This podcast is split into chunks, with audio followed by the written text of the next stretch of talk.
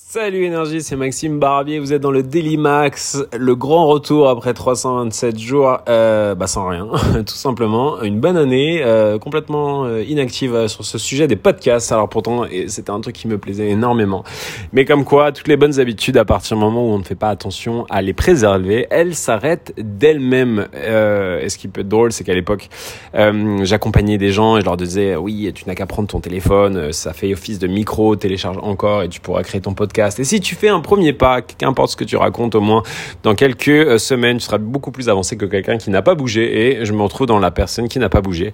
Je vous raconte tout ça parce que j'ai mon ami Charles qui est venu dans ma maison à Waraka la semaine dernière faire une expérience euh, spirituelle et euh, je lui ai donné ce conseil-là il y a un an. Il l'a suivi et depuis il ne s'est jamais arrêté. Et son podcast dans la poire marche très bien. C'est un podcast sur la nutrition de manière, de manière avec de l'humour. donc je vous conseille d'aller l'écouter. Et bah moi je me suis retrouvé face à moi-même, face à un miroir où je me suis dit mais en fait t'es à l'arrêt mon pote, euh, donc il serait peut-être temps de te relancer si ça te fait plaisir. Et tout plein de choses que je dis d'habitude, je me les suis dit à moi-même. L'important c'est de commencer la stratégie des petites victoires, euh, lance-toi.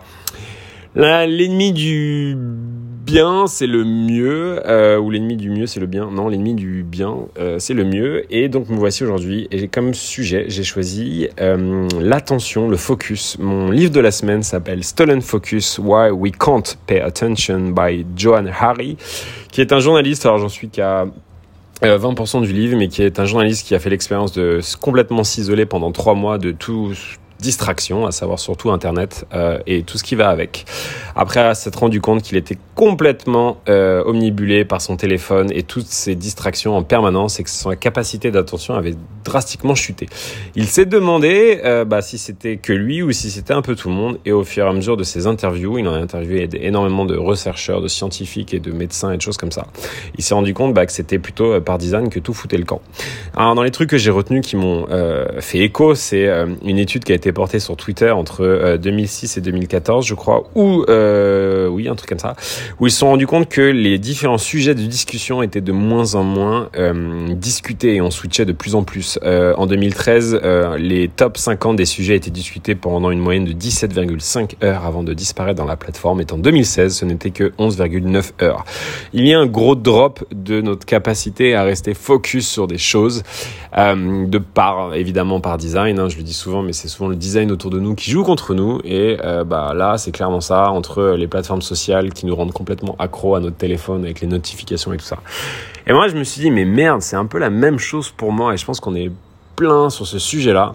Dans les gros sujets, en tout cas, que je vois à, à, corriger dans ma vie euh, la dépendance à l'alcool, ce fait de toujours avoir besoin de boire un verre de vin, cette dépendance à ce putain de téléphone et des réseaux sociaux en est aussi un.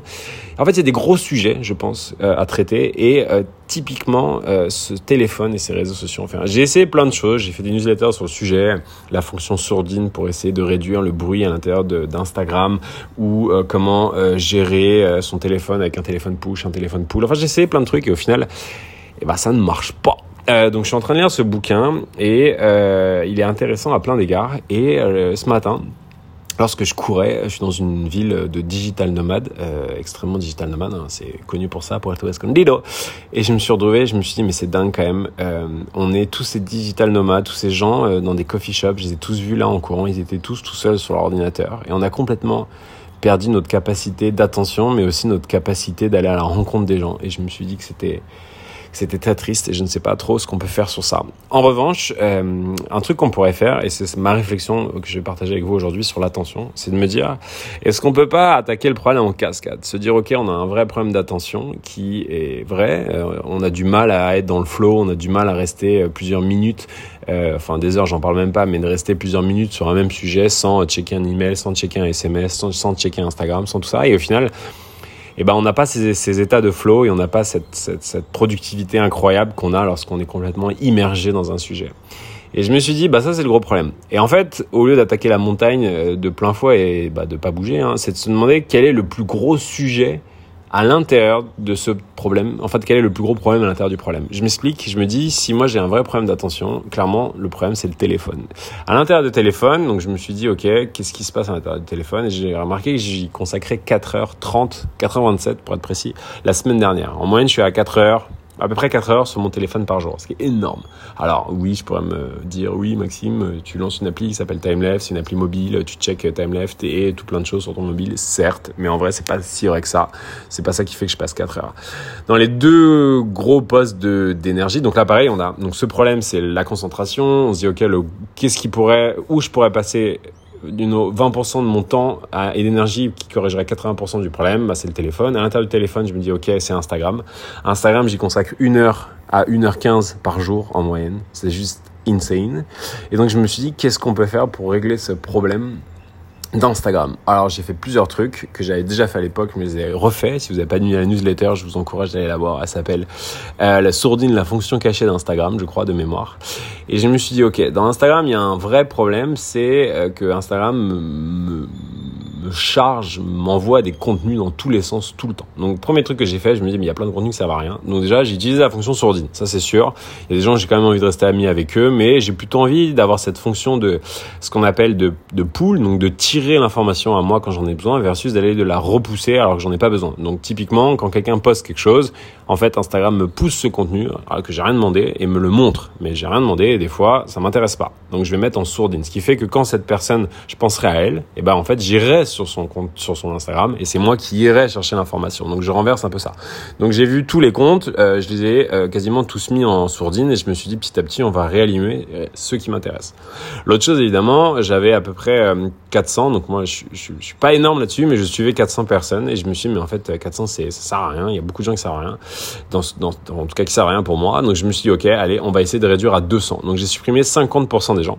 C'est un peu comme faire du minimalisme digital. Euh, pour ceux qui ne connaissent pas le minimalisme, le principe c'est de garder très peu d'affaires, mais que des affaires qui vous font du bien. Et donc la première étape, c'est de se supprimer évidemment de tout ce qui ne sert à rien dans son placard, mais généralement c'est compliqué.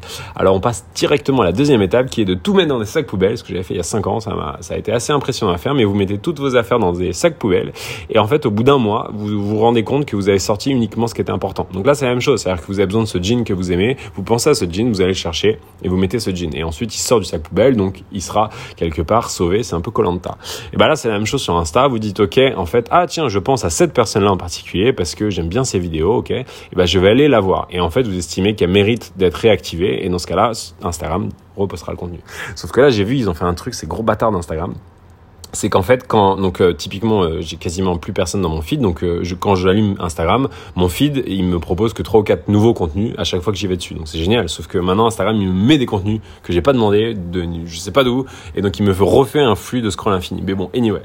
Donc ça c'est la première chose sur Instagram. Et donc en fait je me suis dit ça. Je me dis que pour attaquer des gros problèmes dans la vie je pense qu'il faut décomposer et se demander quel est le, le plus gros rocher à l'intérieur du problème. Et quand on est sur le rocher où est-ce qu'il est le moyen caillou qu'on peut attaquer et ensuite quel est le petit petit caillou qu'on peut faire bouger. Et donc voilà, c'est ma Petite phase d'apprentissage du jour. Euh, je regarde, je suis en train de regarder mon, mon téléphone, ça fait 8 minutes 20. Euh, je me suis dit que tenir 10 minutes c'est pas mal, surtout en une prise. Euh, donc voilà, c'est un peu tout ce que j'avais à dire. Je vais essayer de maintenir le cap, euh, de me remettre en lice là-dessus. Euh, donc juste pour refinir, je suis en train de lire le bouquin qui s'appelle euh, Stolen Focus, qui est sorti il y a pas très longtemps, je crois, il est sorti en janvier 2000 de cette année. Et il explique vraiment pas mal de choses. donc ça m'a donné envie d'exprimer euh, là-dessus. Euh, mais franchement, les impacts euh, du, des problèmes de focus sur plein de choses de notre vie, c'est dingue. alors, il y a plein d'études qui, qui parlent évidemment, mais je pense que vous en connaissez certaines, sur le nombre de fois qu'un employé moyen est, est, est, est, disturbé, est dérangé par jour.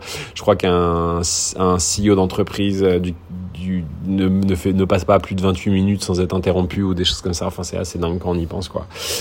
Mais la bonne chose, euh, bon, j'en suis pas à la conclusion encore, mais il explique que évidemment le cerveau est un muscle et que en fait, à force de de faire des choses, euh, on peut aussi les réinverser. Donc il explique que euh, essayer de faire du monotesting, monotasking pardon, pendant 10 minutes et ensuite vous êtes distrait et puis au bout d'une minute vous revenez sur 10 minutes et si vous faites ça c'est un peu comme à la gym comme faire un mouvement bah, ces 10 minutes peut-être deviendront 15 20 etc et qu'au bout d'un moment vous serez capable de vous focus et de faire du, du flow pendant une heure d'affilée. Ça me fait penser à un bouquin que j'ai lu il y a très longtemps qu'il faudra peut-être que je relise, qui s'appelle le Deep Work, euh, qui est comment se reconcentrer dans ce monde évidemment très perturbé. Euh, voilà, euh, ça c'était dans les différentes choses qui étaient, je trouve, importantes. Ah oui, je suis en train de lire mes notes, mais il y avait l'histoire du pigeon et c'est un, un, mec en psychologie qui a expliqué qu'ils ont montré que à partir du moment où il y a un reward, donc à partir du moment où il y a une récompense, on peut moduler euh, de manière inconsciente euh, à la fois le comportement des animaux, mais évidemment le comportement des, humains, vous allez voir.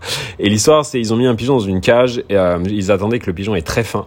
Et en fait, le chercheur, ce qu'il fait, c'est qu'à partir du moment où le mouvement, fait, le, le pigeon fait un mouvement particulier, typiquement, je sais pas, il lève la patte gauche ou il tourne la tête à droite. À partir de ce mouvement très particulier, complètement random, le scientifique va lui donner à manger. Et à chaque fois que le pigeon va refaire exactement ce même mouvement, le scientifique va lui redonner à manger. Et en fait, ils se sont rendus compte qu'au bout de très peu de temps, en fait, l'animal comprend le geste qui déclenche euh, en fait euh, la récompense et se met à, faire de manière frénétique le même geste. Et en fait, ils ont réussi à faire des successions de gestes et de faire en sorte que certains animaux arrivent à faire plein de choses, que ce soit faire des trucs qui peuvent paraître complexes en l'état, mais pas forcément. Donc voilà, et que bah en fait euh, nous sur Instagram c'est pareil. Euh, typiquement ils expliquent que bah les mecs d'Instagram sont dit qu'on va renforcer le fait de prendre des selfies en mettant euh, des, des cœurs et des récompenses et des likes.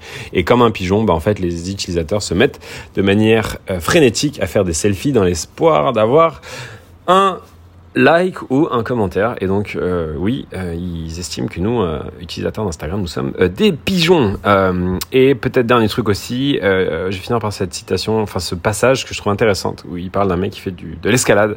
Alors, je vais la traduire en live, hein, mais c'est la mystique autour de l'escalade. C'est vraiment l'escalade en soi. on pense que les gens qui font de l'escalade, ils prennent énormément de plaisir en arrivant en haut. Alors oui, ils, a, ils ont un certain une forme de plaisir, mais le vrai plaisir de l'escalade, c'est d'escalader. Et en fait, certains rêveraient d'avoir des murs infinis et d'escalader non-stop, un peu comme un poète qui écrit, et en fait son but ce n'est pas forcément de finir le poème, mais c'est tout ce processus d'écriture. Euh, c'est cet acte où en fait on, se, on part à la conquête de soi, de quelque chose, et, c'est en fait le, le flow, c'est comme on dit souvent, c'est le training qui est le plus important dans une compétition, et la compétition c'est la finalisation en fait en soi, mais une fois que la compétition est finie, le reward dure quelques instants, alors que la reward de, de progresser, de voir ses data, ses, ses, ses, vitesses, enfin peu importe, whatever, se, se développer, c'est ça qui, qui constitue euh, tout l'intérêt euh, d'être sur une seule et unique Euh, voilà. Putain, j'ai plein de choses à dire en fait. Et le dernier truc, c'est que ça me fait penser à quelque chose. J'ai eu cette, ces flashs de cette vidéo où à un moment ça allait pas du tout dans ma vie euh, l'année dernière. Et en fait, euh, j'ai vu une, une citation d'un mec qui disait que quand tout va mal, il faut essayer de se fixer sur le plus petit point possible qui va bien et, et rester là-dessus. Et en gros, il dit que quand ça tangue et que tu es dans l'obscurité complète, fixe-toi sur une petite lumière, quelle qu'elle soit, et grandis à partir de là. Et en fait, euh, ce que ça me fait penser à ça, dans le bouquin, il explique qu'il avait son frère qui allait pas très bien, je crois, avec son frère s'est mis à, se prendre passion pour euh, les cristaux et il s'est mis d'un coup à collectionner les cristaux et sa vie a tourné autour des cristaux. Mais euh, il avait des moments de pleine passion où il passait des heures et des journées à étudier ça. il s'est senti très bien.